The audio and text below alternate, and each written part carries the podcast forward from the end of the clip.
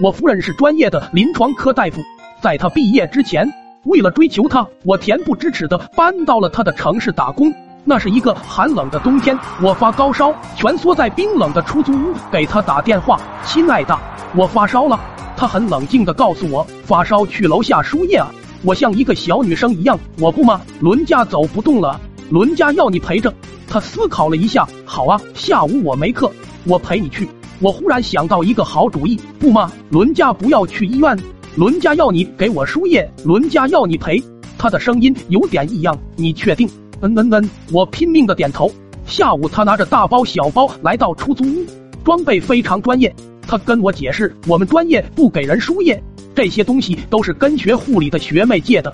我哪里明白他话里的含义，只感觉到他温暖的小手抓住了我的手，是那么柔软，那么丝滑。啊，太甜蜜了，我的心都要融化了。他轻轻的拿起针头，专注的他是那么温柔，那么美丽，然后微微的皱了下眉头，轻轻的扎了下去。啊，疼疼疼疼，对不起，扎偏了。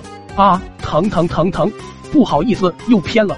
啊，疼疼疼疼，耐心点，马上就好。我看着自己千疮百孔的右手，欲哭无泪。他又抓起了左手，这次肯定行。啊，疼疼疼疼。对不起，扎偏了啊！疼疼疼疼！对不起，扎穿了啊！疼疼疼疼！不好意思，又偏了啊！疼疼疼疼！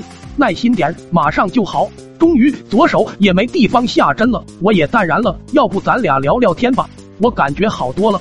他微微的皱起他好看的眉毛，坚定的说：“不，我一定能行。”学妹说了，头皮真好扎，把脑袋伸过来。